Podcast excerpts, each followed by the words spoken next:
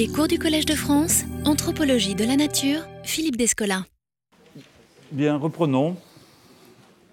Lors de la séance euh, précédente, j'avais commencé à montrer comment la peinture hollandaise du siècle d'or fait franchir une nouvelle étape à la figuration de l'ontologie naturaliste, à l'époque même où cette ontologie commence à émerger comme un discours réflexif dans les textes. La fidélité à la nature, c'est-à-dire la mise en évidence que les qualités physiques des êtres et des choses euh, font partie d'un même continuum universel, y prend en effet une place prépondérante. Pour reprendre la, la distinction proposée par euh, Svetlana Alpers, cette peinture est essentiellement descriptive, comme l'était la peinture des maîtres flamands auparavant, un art qui privilégie l'attention portée à la surface du monde et qui relève moins d'une culture euh, narrative et textuelle, comme l'art italien, que d'une culture visuelle dans laquelle la peinture n'est qu'une composante. Interpréter cette peinture dans une perspective strictement euh, iconologique, en cherchant à y débusquer un symbolisme caractéristique de la doctrine de lutte, euh, de pictura poiesis, est donc un contresens il est préférable de la considérer comme une forme particulière d'usage iconique de l'espace visant à rendre visibles des qualités du monde et visant à les rendre visibles comme par une empreinte, raison pour laquelle, d'ailleurs, on a souvent comparé euh, la peinture hollandaise à la photographie, euh, deux entreprises mimétiques dans lesquelles le signe est à la fois icône et indice. Par contraste, avec la conception albertienne du tableau, en effet, il s'agit ici d'effacer la frontière entre l'œuvre d'art et l'œuvre de la nature, comme entre l'œuvre d'art et les autres catégories d'images. En outre, la peinture, dans la Hollande du XVIIe siècle, est l'une des manifestations d'un engouement pour l'observation qui se traduit par le succès de divers mécanismes optiques euh, le microscope, le télescope et la chambre noire, tous dispositifs qui euh, permettent une vue dite naturelle que les peintres cherchent à émuler, par contraste avec la vue en perspective à l'italienne, construite à partir de l'observateur.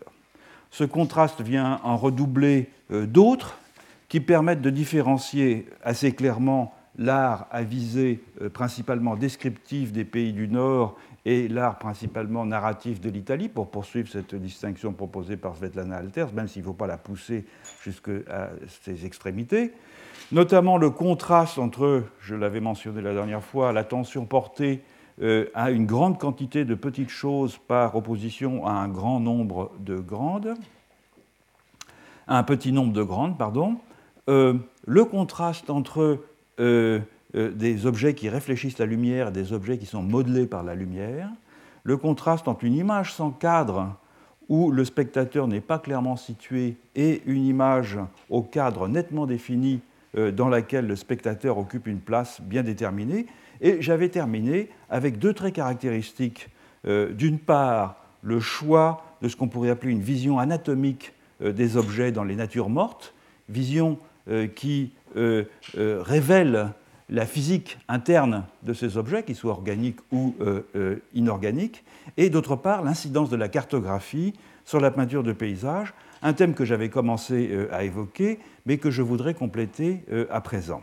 Je rappelle que le paysage lui-même, dans la Hollande de cette époque, est souvent construit selon un schème dérivé des vues topographiques représentant les villes, que, vues que l'on retrouve dans les atlas ou dans les cartouches qui bordent euh, les cartes géographiques. J'en avais euh, donné un exemple, je crois que c'était la dernière image que j'avais présentée la dernière fois, par l'analogie qu'il y a entre la fameuse vue de Delft de Vermeer et cette vue topographique de, tirée d'un atlas c'est une transformation, de la, vue de, Delft, d'une certaine façon, de ce modèle cartographique dans lequel on dépeint la ville, comme vous le voyez, euh, se découpant sur le ciel et posée sur une surface que l'on aperçoit par-delà un plan d'eau avec des petits personnages qui donnent l'échelle au premier plan. Euh, une confirmation du rapport étroit entre euh, les peintures de paysage et les vues topographiques est fournie par le fait que le terme Landschaft, qui servait à désigner le paysage, servait à désigner tout à la fois ce que mesurait le géomètre et ce que l'artiste représentait. Et ceci, évidemment, présuppose une conception englobante de la représentation des lieux par l'image, qui recouvre la peinture de paysage, la cartographie et les autres formes d'illustration euh, graphique, une conception dans laquelle le tableau euh, est donc perçu comme une surface sur laquelle le monde est exprimé, sur laquelle il est inscrit, plutôt que comme une scène euh, destinée à représenter les grandes actions humaines. La continuité entre cartographie et paysage est en particulier notable dans les conventions qui régissent les représentations cartographiques dans ces cartes si communes euh, en Hollande au XVIIe siècle, euh, dans lesquelles une ligne d'horizon est maintenue, quoique très haut placée, la topographie étant dépeinte en euh, plongée oblique. Vous en avez ici un exemple. il s'agit de quelque chose qui est à mi-chemin entre une carte et une vue panoramique en plongée, euh, et il suffirait de basculer légèrement euh, la euh, figuration pour voir se dessiner un horizon dans la partie supérieure. Il s'agit donc ici de cartographie non pas géographique au sens strict, mais chorographique, c'est-à-dire décrivant un site circonscrit avec toutes ses particularités. C'est et non pas donc une, cartographie géographique représentant toute une contrée. Euh, le genre se poursuit bien avant, en fait, dans le XVIIe siècle, comme en témoigne euh, une vue très intéressante d'Amsterdam que vous connaissez sans doute de Jan Mikker. Euh,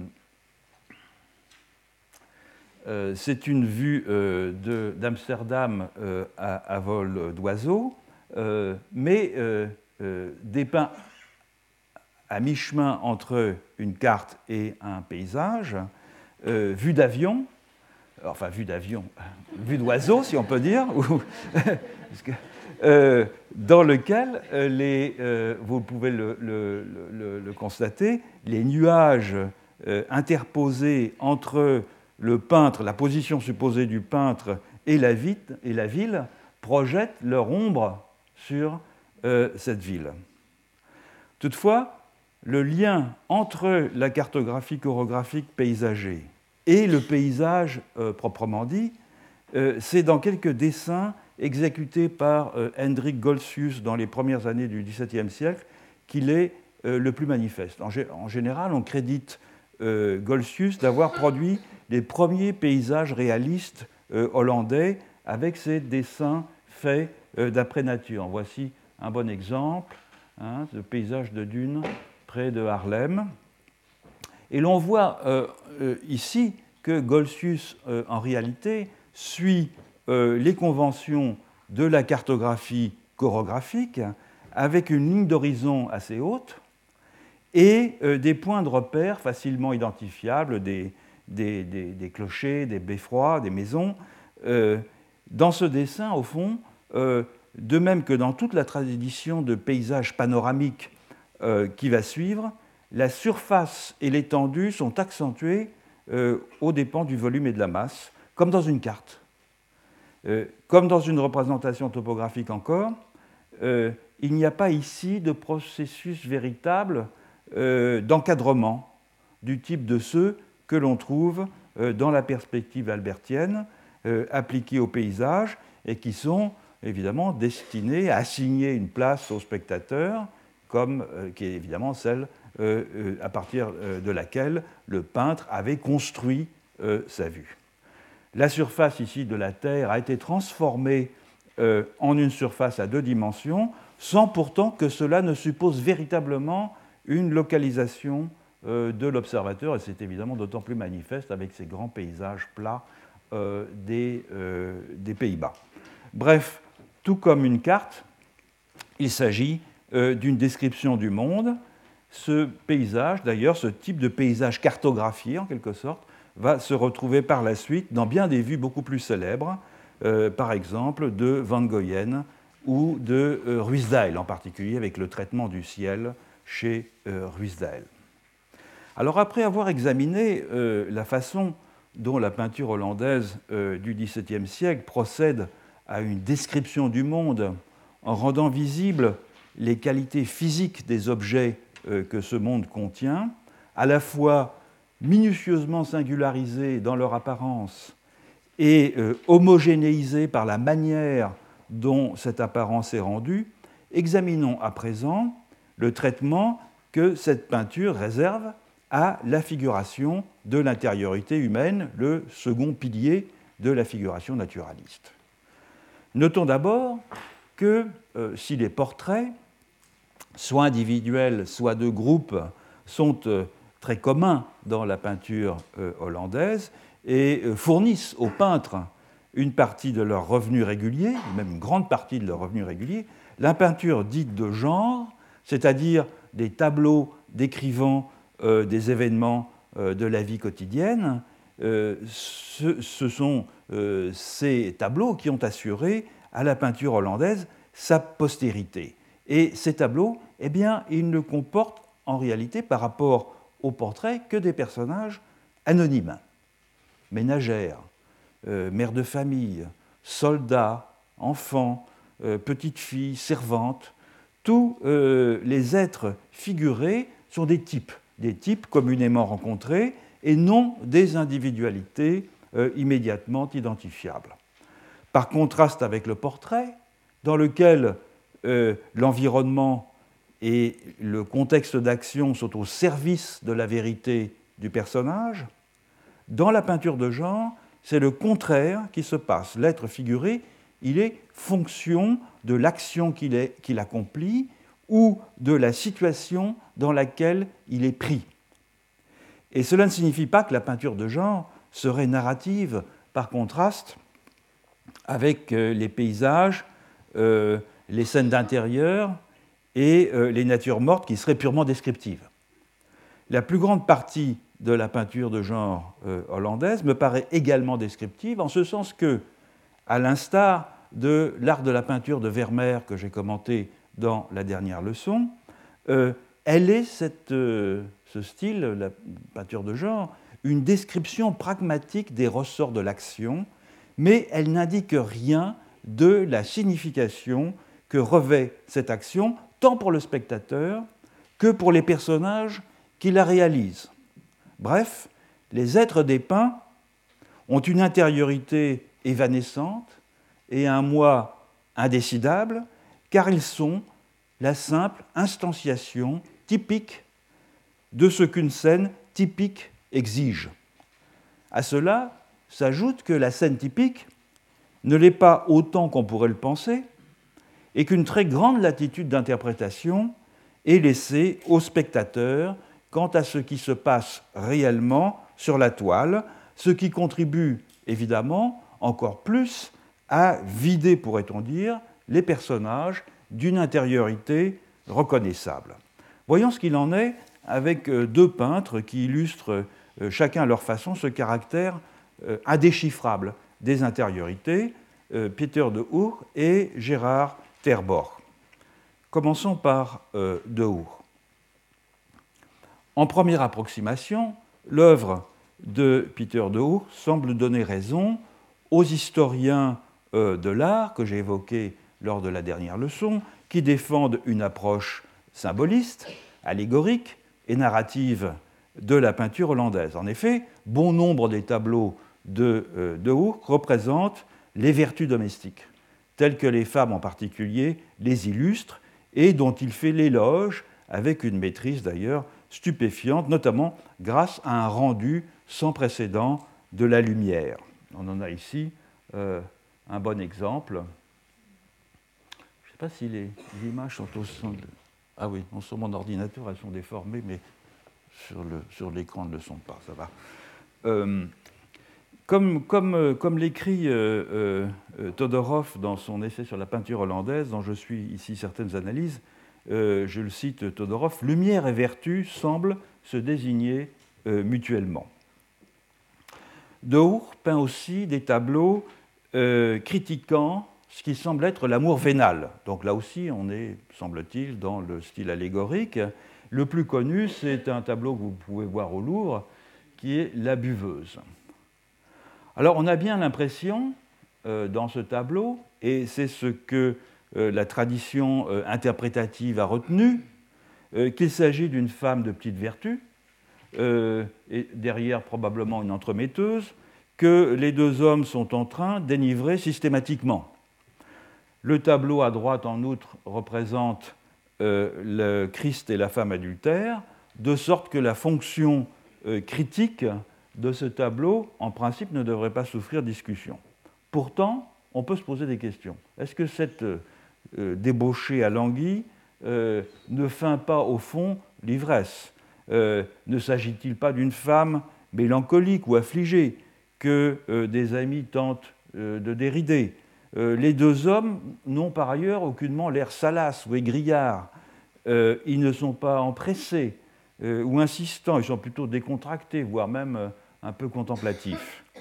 Donc il subsiste dans cette peinture, qui est censée représenter une scène de séduction, et, la critiquer vivement, il subsiste dans cette peinture que l'on présente comme une dénonciation morale une grande part d'ambiguïté, une grande latitude d'interprétation, qui ne permet pas aussi aisément euh, que cela de lire dans l'âme des personnages de cette scénette. C'est encore plus manifeste euh, avec un autre tableau de, de dont le thème est assez proche, c'est la femme avec des soldats qui se trouvent à la National Gallery. Là encore, on a euh, deux soldats. mais la femme, de dos, nous cache sa contenance. C'est d'ailleurs une caractéristique de, beaucoup de tableaux de, de Et elle semble goûter le vin dont elle examine euh, la couleur, euh, la robe, plutôt que de s'enivrer. La femme à droite, c'est une servante, ce n'est pas une entremetteuse, c'est un personnage neutre.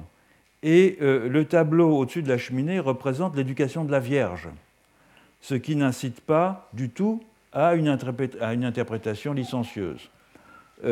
Bref, là encore, c'est une scène de désœuvrement, empreinte de rêverie, d'une gaieté douce, euh, qui est dépeinte. Ce n'est pas, me semble-t-il, une condamnation morale. Une autre façon d'introduire de l'ambiguïté consiste à juxtaposer des éléments qui sont en apparence contradictoires. C'est le cas euh, de cette peinture de, de qui représente des buveurs dans une cour intérieure. Euh, dans ce tableau, on a, nous dit-on, une scène typique de dénonciation de la débauche. À droite, sous la tonnelle, vous avez une femme euh, qui tient en verre, un verre, pardon, en compagnie de deux hommes qui fument et qui boivent. À droite, en revanche, on change de registre puisqu'on a une enfant euh, avec son petit chien qui renvoie aux images de félicité domestique tout à fait classiques des scènes, euh, de certaines des scènes de, de et qui semble contredire la scène euh, à droite. Au fond, laquelle de ces deux scènes donne la tonalité du tableau? S'agit-il d'une débauchée qui a abandonné sa fille ou sa petite sœur pour aller flirter euh, avec des soldats, ou bien s'agit-il tout simplement d'une mère de famille qui euh, tient compagnie euh, dans l'arrière-cour de sa maison un moment à son mari recevant un ami Bien malin qui pourrait le dire. Dans un tableau qui reprend les mêmes éléments architecturaux, Deur euh, situe une toute autre scène. Donc vous reconnaissez le décor, il est exactement identique, même si le fond n'est pas, pas le, ce, sur quoi débouche le couloir n'est pas la même chose. Et dans l'espace qui était auparavant occupé euh, par la tonnelle, euh, il a mis une mère et son enfant, tandis qu'une femme, dans le couloir, en enfilade, regarde vers l'extérieur. C'est une scène, donc là aussi, de bonheur domestique, de tranquillité domestique, qui baigne dans la même lumière paisible que l'autre. Et au fond, cette courette euh, de Delphes accueille indifféremment euh, toutes sortes de personnages dont les actions euh, ne sont pas aisément déchiffrables et qui n'ont pas, au fond, de véritable nature en propre. Qui nous dit en fait que la mère de ce tableau n'est pas la jeune femme du premier, les personnages ici, au fond, ne sont que des émanations de situations, elles-mêmes euh, assez souvent énigmatiques, de sorte que le moi de ces citadins tranquilles finit par perdre une grande partie de sa singularité, voire de sa consistance. Et ceci est peut-être encore plus net dans les euh, tableaux de Gérard Terborg. Chez lui, euh, l'ambiguïté ne procède pas de la latitude dans l'interprétation, elle est constitutive de la description euh, même qu'il propose du monde. Du reste, euh, euh est un portraitiste de talent et il a lui aussi, plus encore que De souvent peint des personnages de dos, dérobant ainsi leur visage et euh, dérobant les clés d'une possible interprétation de l'intériorité euh, du personnage. Même dans des scènes euh, en apparence sans équivoque, comme celle-ci qui est très connue, le galant militaire qui est au, qui est au Louvre, en fait, une relative indécision est possible. on peut interpréter cela à la manière allégorique, comme une scène de séduction. On voit bien que euh, l'homme propose de l'argent à la jeune femme, il a des pièces dans la paume de la main, et elle-même boit du vin et mange des huîtres qui sont, en principe, dans la symbolique euh, classique euh, qui permet d'interpréter ce genre de tableau, des symboles de licence et de vie dissolue. Pourtant, ce soldat pensu a un air tout à fait débonnaire, qui paraît démentir sa proposition, il n'a pas l'air vraiment d'y croire lui-même, Tandis que, au fond, la contenance assez modeste euh, de la jeune fille, ses yeux qui sont euh, chastement baissés, euh, l'espèce d'abattement dont ses traits sont empreints, ne concorde pas du tout avec l'image d'une courtisane qui s'apprête à monnayer ses services. L'ambiguïté croît lorsque la situation devient encore moins immédiatement interprétable, comme par exemple dans ce euh, tableau de s'appelle, euh, qu'on appelle la dépêche. La relation entre les deux personnages est, en réalité ici euh, malaisée à interpréter. en principe, la toile représente un officier en train d'écrire une lettre, tandis que le messager euh, trompette sur l'épaule, elle est malheureusement un peu coupée dans, la vue qu'on en a, euh, attend, on suppose, pour euh, porter ce message à son destinataire.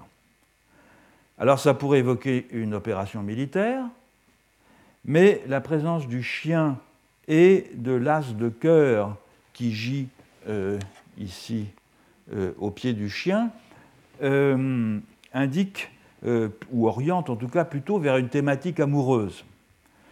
L'officier, ici, est le seul qui l'agit, l'autre attend. Euh, mais il n'est sans doute pas le personnage le plus important. Il est tout entier concentré euh, dans son écriture et il écrit, si l'on suit la thématique, les indications que donne le chien et l'as de cœur, il écrit probablement à sa femme ou à sa fiancée.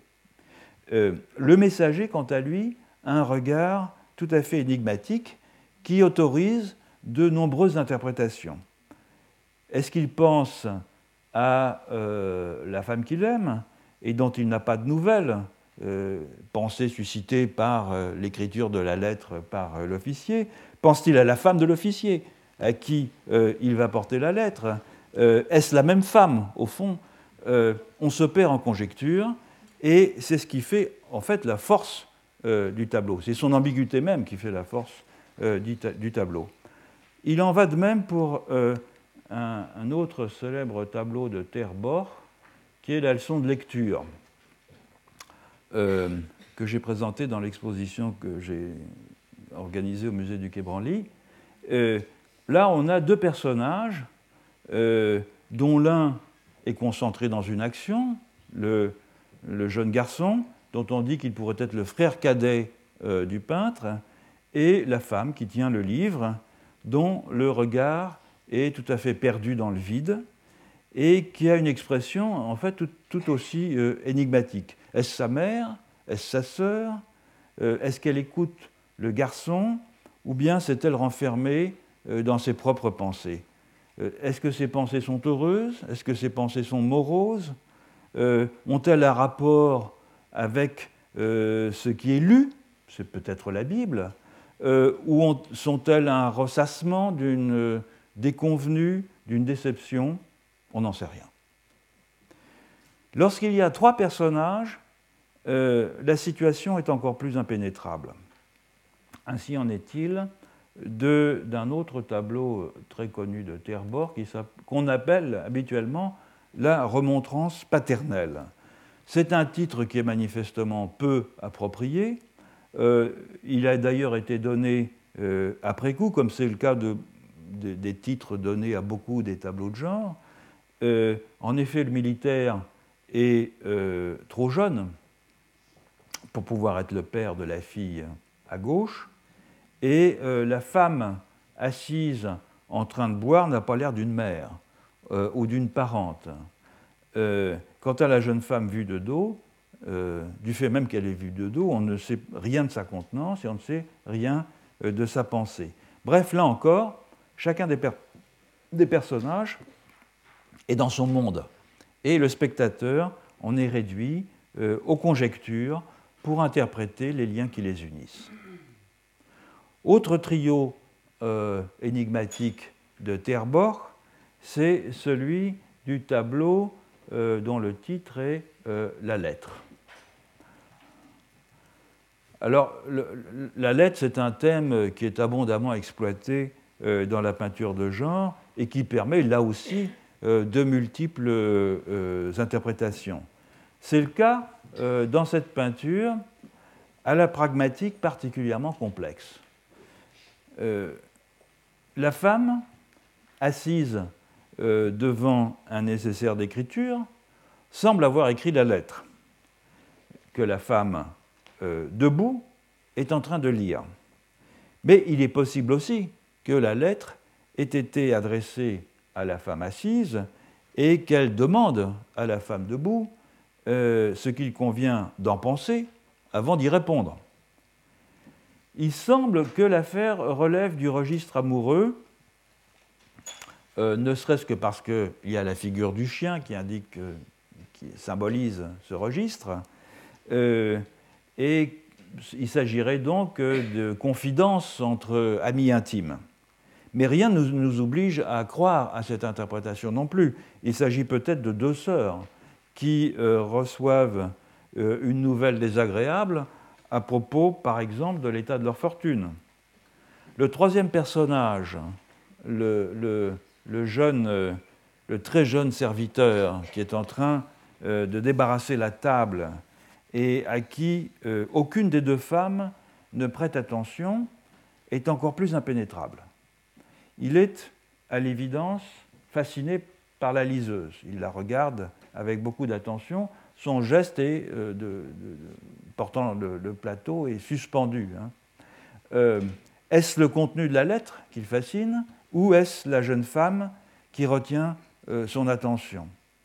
Cette démultiplication des sentiments possibles entre les personnages est amplifiée par une euh, démultiplication des reflets de la lumière, dépeints avec virtuosité, sur le tissu de la robe, bien sûr, euh, sur, le, sur le lustre, hein, là-haut, sur les meubles cirés, euh,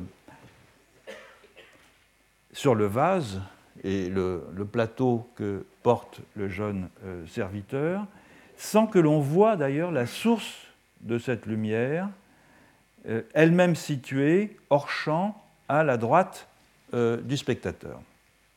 C'est un peu au fond comme si la lumière et l'intériorité avaient le même statut. On ne peut les voir que, au fond, diffractés en mille nuances et jamais directement. Bref, chez Terbor et chez Deur, comme dans une grande partie euh, de la peinture de genre hollandaise, l'intériorité distinctive des humains est devenue au fond indécise. Loin de constituer des catalogues de vertus souhaitables et de vices à combattre, banales euh, illustrations de livres d'emblèmes, ces tableaux mettent en évidence l'ambiguïté des choix, la complexité euh, des comportements et l'indécidabilité des sentiments. Ils rendent tangible le fait que l'âme n'est perceptible que par des effets de surface, difficiles à interpréter, des émanations des propriétés des actions et peut-être même des choses que les individus réverbèrent, tout comme la chair du citron, le cuivre du pichet ou les taffetas euh, de la robe euh, réverbèrent une lumière diffuse et elle-même insaisissable. De même que le dessinateur et peintre Jacques de Gaigne, qu'on a, on l'a vu lors de la dernière leçon, euh, retire toute intériorité à ses personnages, en les figurant de façon à révéler les spécificités de leur seule apparence physique par la multiplication euh, des angles de vue, ou bien en dépeignant dans le tableau euh, de César dictant à ses scribes, en dépeignant leur disposition attentionnelle comme un écho de l'action dans laquelle ils sont engagés, de même, la peinture de genre dissipe-t-elle l'idée que l'intériorité serait un simple attribut intrinsèque à chaque individu, puisque cette peinture montre l'intériorité constituée par la rencontre conjoncturelle de, des actions des individus est devenue comme une sorte de milieu intersubjectif éclairant chaque personnage d'un reflet euh, particulier. L'évolution du, naturalisme en image est l'histoire, au fond, de l'émancipation progressive de ces images à l'égard des canons du beau et des significations symboliques. Le souci euh, de la fidélité aux choses mêmes, l'emportant peu à peu sur le respect des contraintes imposées simultanément par la tradition religieuse d'une part et par l'idéal esthétique de lutte pictura poesis. La peinture hollandaise de l'âge d'or offre un bon exemple euh, de cette tension qui fait peu, euh, peu à peu prévaloir les exigences de l'exactitude descriptive sur la narration et sur l'édification morale. On vient de le voir. Mais c'est sans doute autour du corps humain et de sa figuration que le divorce sera finalement consommé au siècle suivant, et en France en particulier, avec la euh, généralisation progressive de l'enseignement de l'anatomie dans les beaux-arts. Non pas bien sûr que la dissection et euh, la figuration euh, anatomique est attendue le XVIIIe siècle pour se généraliser en Europe. Les images anatomiques de la Renaissance sont bien connues, notamment celles de Léonard de Vinci, euh, de, Michel-Ange et surtout de Vézal, dont le fameux traité d'anatomie De Humani Corporis Fabrica, de la fabrique du corps humain de 1543, a connu euh, pendant plusieurs siècles une diffusion tout à fait considérable lorsque euh, ces euh, quelques 300 illustrations n'étaient pas tout simplement recopiées par des auteurs postérieurs de traités d'anatomie. En outre, et contrairement à une certaine tradition historiographique qui présente l'Église comme fondamentalement hostile à la dissection, et qui célèbre le courage et la lucidité de ces héros de la fin du XVe siècle et du début du XVIe siècle qui bravèrent cet interdit pour faire progresser la science, en réalité, l'habitude d'ouvrir et d'inspecter les cadavres remonte au moins au début du XIVe siècle en Italie du Nord. Comme l'a euh, bien montré l'historienne des sciences euh, Catherine Park dans son livre Secrets of Women, Gender, Generation and the Origins of the Human Dissection, qui a été traduit euh, il y a peu de temps en français, au fond, la dissection a prospéré à partir de 1300 en Italie du Nord et dans une moindre mesure dans le, dans le sud de la France, à l'extérieur des collèges et des universités, autour d'un ensemble de pratiques culturelles ad hoc euh, qui sont euh, les rituels funéraires, euh, et en particulier l'embaumement par éviscération, le culte des reliques, c'est-à-dire tout simplement le démembrement des saintes dépouilles, mais qui était fait quand même de façon technique et pas par simple arrachage des lambeaux du corps des, des, des, saints. les autopsies euh, pratiquée dans le cadre de la justice pénale et des opérations de santé publique, et euh, la pratique de l'accouchement que l'on a appelé par la suite par césarienne sur des femmes qui étaient mortes en couche euh, et dont il fallait extraire le fœtus.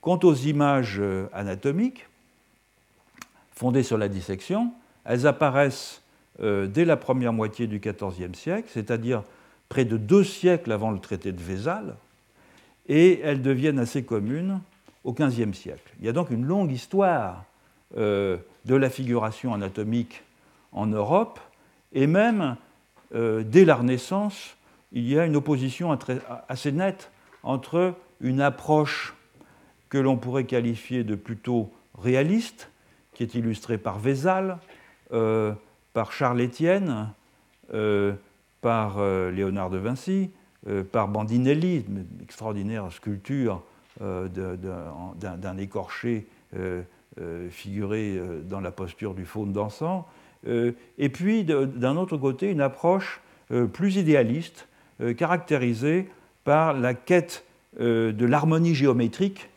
plus que par la fidélité à l'anatomie, qui est très bien illustrée par Dürer, en particulier par le traité de Dürer sur euh, les proportions du corps humain.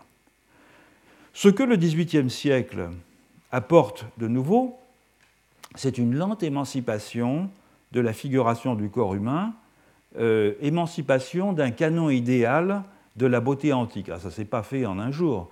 Euh, un, il y a au fond un, mouvement d'immanentisation qui débute à la Renaissance avec le déplacement du modèle de la perfection humaine depuis un idéal divin irreprésentable vers une intériorité subjective idéalement harmonieuse.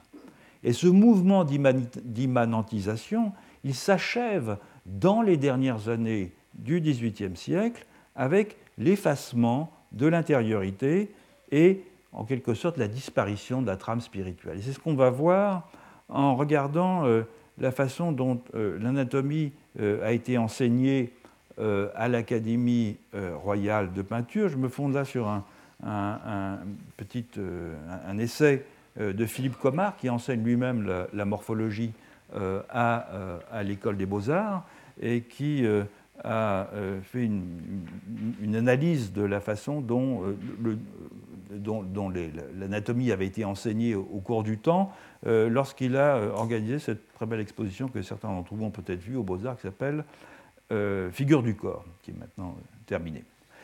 Alors le premier enseignement d'anatomie à l'usage des artistes, il est donné en France à l'Académie royale de peinture et de sculpture par un chirurgien du nom de François Catroux à partir de 1666. Et dans le même temps, un autre professeur de l'Académie, François Torteba publie, une année après, en 1667, un abrégé d'anatomie, mais qui est illustré pour l'essentiel par les planches du traité de Vézal auquel j'ai fait allusion euh, tout à l'heure, mais qui connaîtra un grand succès euh, auprès des artistes. Par exemple, Cézanne en a encore un. Dès cette époque s'oppose le point de vue des anatomistes, attachés à l'exactitude de la description, et le point de vue des artistes, qui abordent l'anatomie avec des prescriptions et des intérêts plus plastiques. L'apprentissage du nu ne doit pas se faire seulement euh, en observant des cadavres disséqués et des écorchés, mais aussi en étant attentif au modelé des sculptures antiques. À l'Académie, c'est le deuxième point de vue, évidemment, qui prévaut.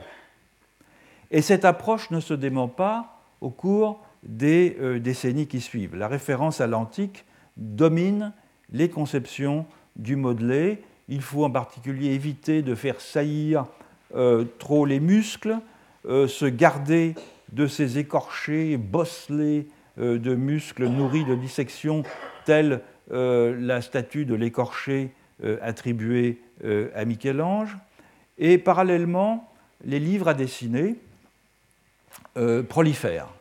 L'un des plus connus étant celui d'Abraham Boss. ce sont des catalogues de fragments humains, en fait. des pages de nez, de bouche, d'oreilles, euh, de tête de toutes les formes possibles et imaginables qu'il suffit d'emboîter, de recomposer, l'anatomie se, ramenant finalement à une sorte de collage euh, d'éléments euh, disparates. L'anatomie est enseignée par des chirurgiens jusqu'en 1737, où l'Académie supprime le cours et préfère l'étude du modèle vivant et l'étude d'après l'antique et d'après les dessins des euh, maîtres, c'est-à-dire l'apprentissage par l'exemple. La recherche, donc au début du XVIIIe siècle, la recherche de l'exactitude anatomique est perçue comme un dévoiement, la conformité trop étroite au modèle ne pouvant que nuire, au fond, à la belle manière et à la quête du beau idéal.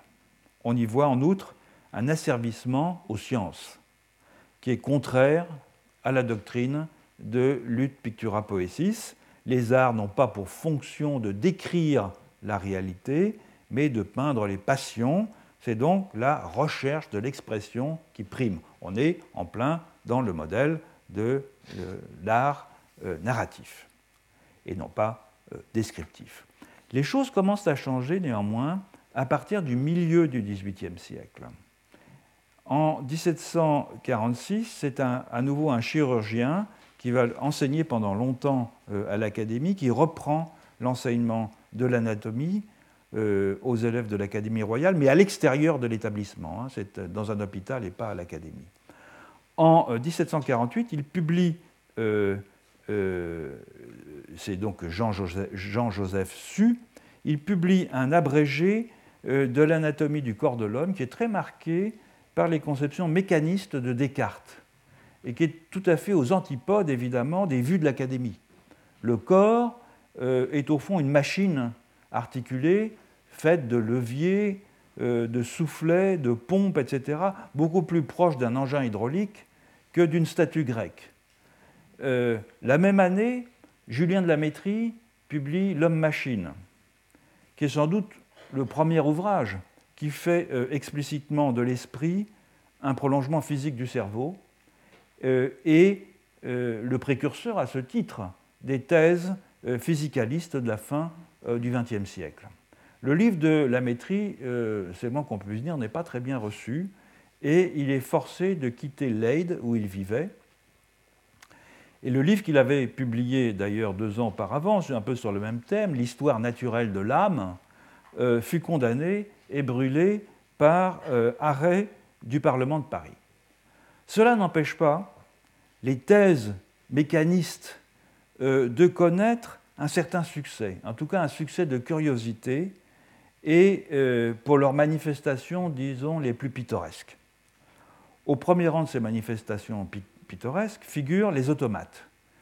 Et bien évidemment, ceux qui sont les plus connus à l'époque, les automates de Vaucanson, qu'on peut donc voir euh, euh, en public, le, joueur de flûte, le canard, euh, que le public parisien admire pour le réalisme de leurs mouvements, y compris le réalisme de, de, l'appareillage internes, de mécanismes internes qui simulent le souffle pour le joueur de flûte ou la digestion pour le canard.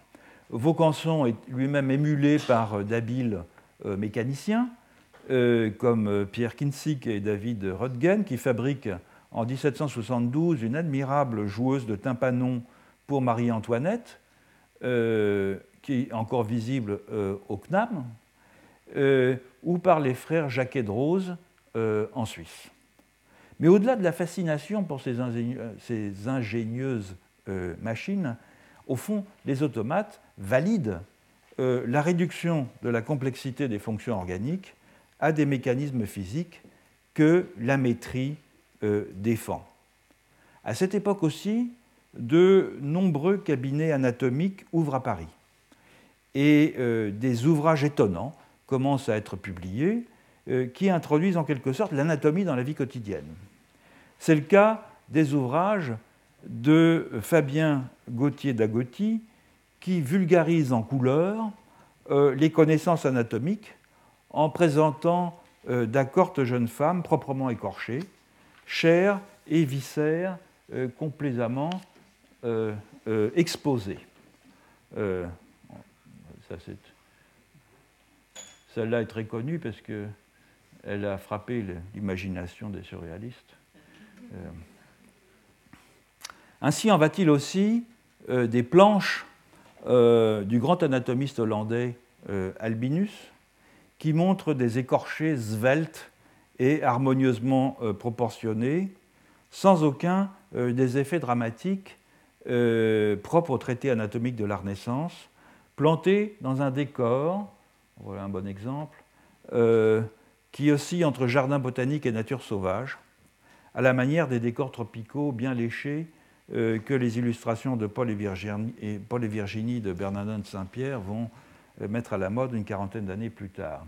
Euh, il y en a d'autres d'ailleurs qui sont intéressants parce qu'ils font le contraste entre l'écorché et puis euh, des animaux à peau dure, des éléphants, des rhinocéros, etc. Donc l'absence de peau, euh, l'absence d'écorce contre l'écorce développée. Toutefois, il existe encore un abîme entre la vision du corps selon les beaux-arts, et c'est-à-dire défendue par l'Académie, et celle des anatomistes. Euh, la vision défendue par les beaux-arts défend une esthétique euh, euh, à fleur de peau, orientée vers les mouvements de surface, d'un corps saisi par les passions, tandis que les anatomistes s'efforcent d'explorer, de décrire et de représenter le corps profond, le corps caché, l'appareillage de nerfs, d'os et de muscles qui constitue la structure physique des expressions morales. Philippe Comard, dans le catalogue de l'exposition que j'évoquais tout à l'heure, euh, voit dans ses perspectives antithétiques, je le cite, l'envers et l'endroit d'une même inquiétude au sujet du corps. Et il est vrai que cette inquiétude prend une forme, ou en tout cas cette préoccupation, prend une forme exemplaire dans le contraste entre les deux cousins Fragonard.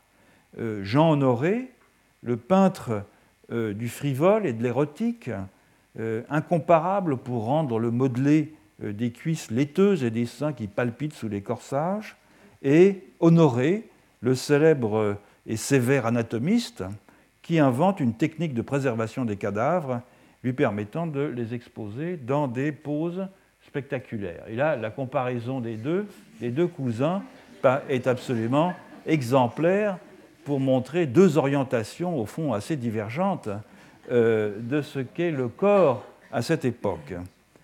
Euh, les deux cousins illustrent au fond euh, cette tension entre le dévoilement d'une physicalité qui inscrit l'homme dans le règne de la nature, d'une part, et la représentation des affects propres au génie de l'homme, d'autre part.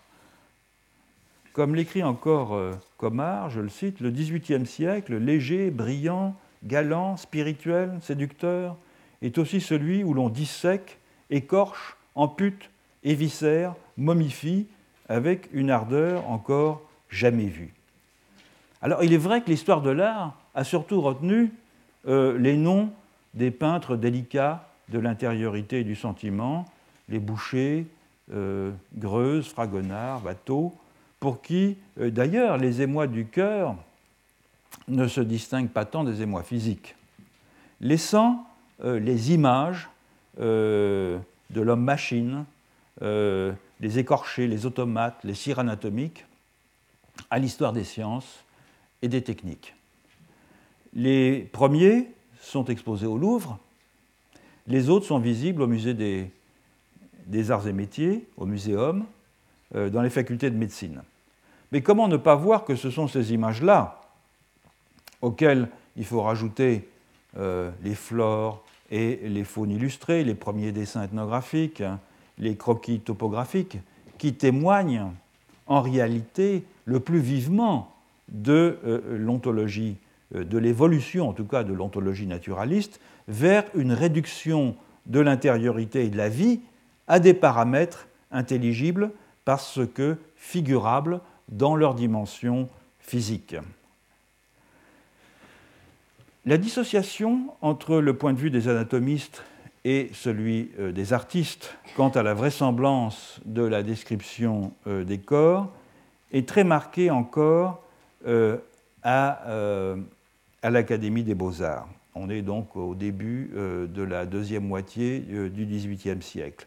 L'étude du squelette y est privilégiée par rapport à l'étude des muscles, car l'étude du squelette alimente les théories classiques euh, sur la symétrie et la proportion, mais comme elle demeure pour l'essentiel euh, invisible, elle laisse à l'artiste cette part euh, d'interprétation, d'innovation, sans laquelle il ne peut atteindre le beau idéal, c'est-à-dire conforme évidemment au canon classique.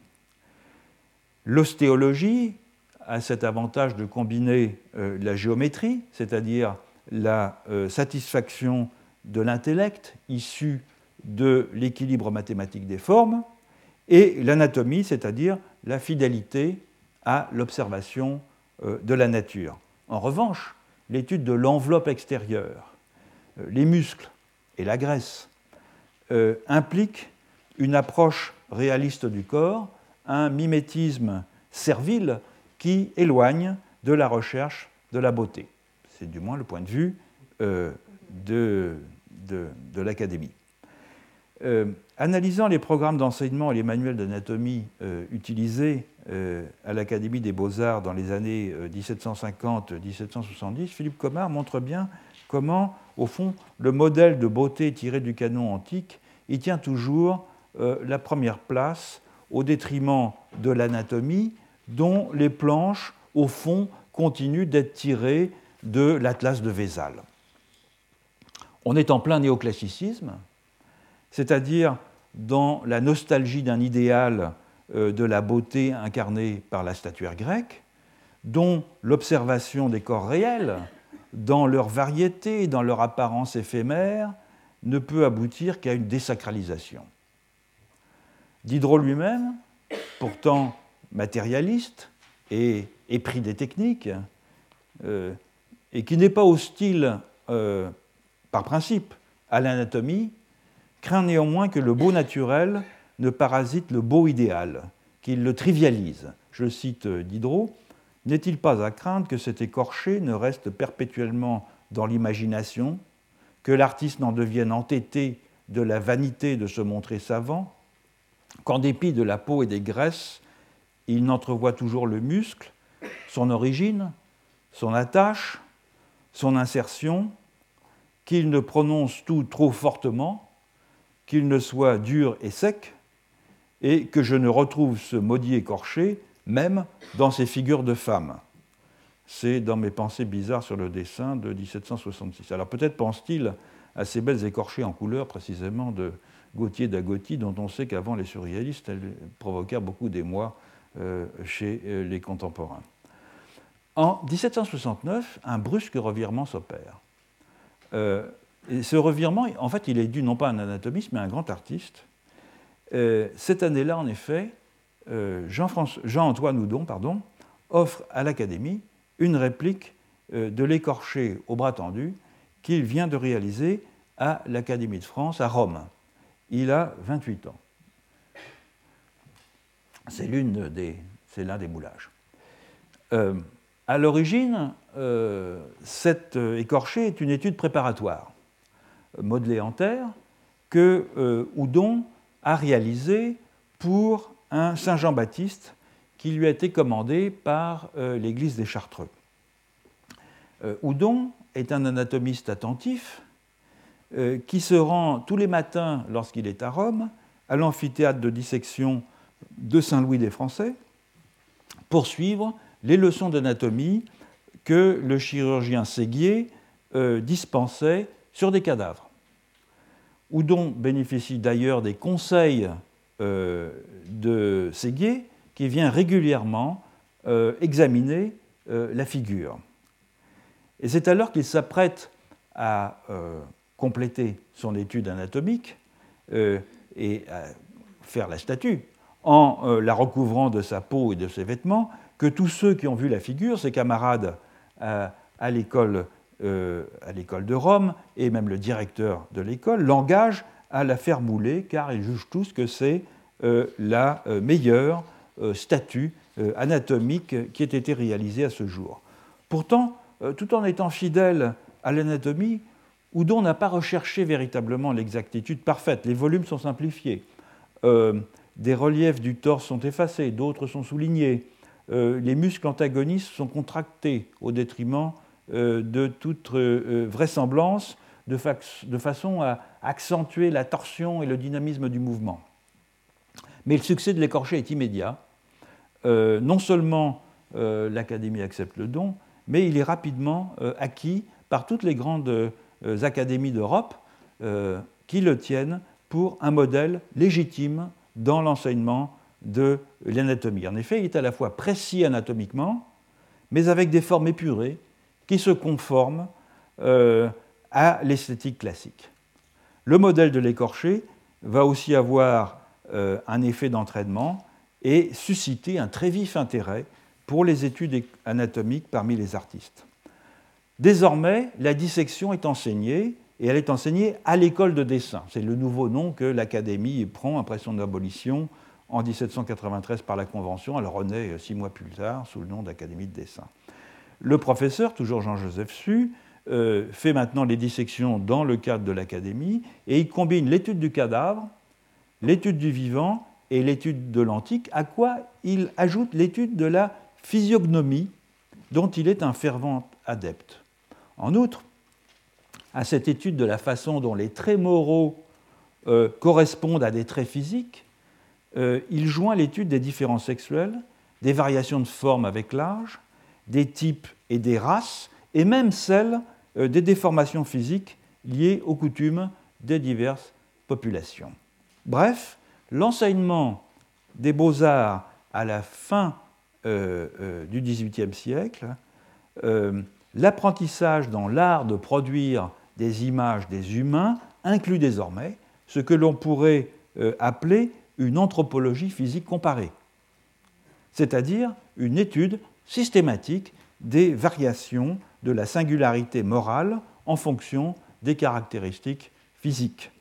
Et la dissection joue un rôle central dans ce processus, euh, car comme l'écrit euh, Jean-Joseph Su, donc le professeur d'anatomie, je le cite, il faut connaître tout le mécanisme intérieur afin de mieux saisir tous les changements qu'il peut amener à l'extérieur. Autrement dit, l'artiste ne doit plus seulement imiter la nature, décrire au plus juste, il doit, dans une démarche qui euh, rappelle le désir de fidélité à la vision naturelle qui caractérise la peinture hollandaise au siècle précédent, il doit rendre compte de ce qu'il a expérimenté lorsqu'il a porté le scalpel dans le dédale de cette machine admirable, comme l'écrit encore euh, Jean-Joseph Suy. Et cela, non pas seulement dans un souci d'exactitude mimétique, mais parce que l'expérience du corps éventré, coupé en morceaux, démonté et remonté, conduit à se défaire de toutes les images préexistantes, de toutes les conventions préalables dans la figuration du corps humain. Devant un modèle, devant un corps nu mais vivant, on voit au fond ce que les contraintes culturelles de l'époque nous amènent à voir. Euh, ce que l'œil formé par l'étude du nu classique a appris à discerner. L'expérience de la dissection, en revanche, permet d'effacer, euh, de rebattre les cartes, d'effacer les schèmes visuels euh, transmis par la tradition, permet au fond de recomposer ex nihilo euh, des corps réduits à leurs composantes physiques les plus élémentaires. Alors les écorchés ont dénoué le lien entre le corps et la beauté intérieure que le nu avait longtemps tenu réunis. Il révèle sans équivoque que derrière la peau diaphane, derrière euh, les chairs souples, se cache euh, finalement le même genre de muscles et de viscères que celui des animaux. Le corps, à la fin du XVIIIe siècle en Europe, devient alors vraiment nu, mais d'une nudité terrible, car dépouillé en même temps que de son épiderme, de la trame spirituelle qui l'habillait. Euh, il n'est plus le chiffre sensible de l'intériorité, pour reprendre la belle formule de Jean-Marie Schaeffer, mais il est une image, il est devenu une image de surface, physique, de part en part, frayant la voie vers deux possibilités qui sont en fait équivalentes.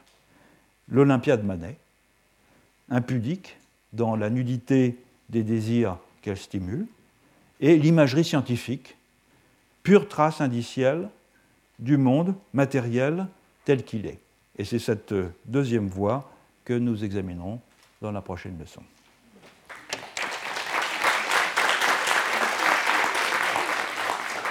Retrouvez tous les contenus du Collège de France sur www.colège-2-france.fr.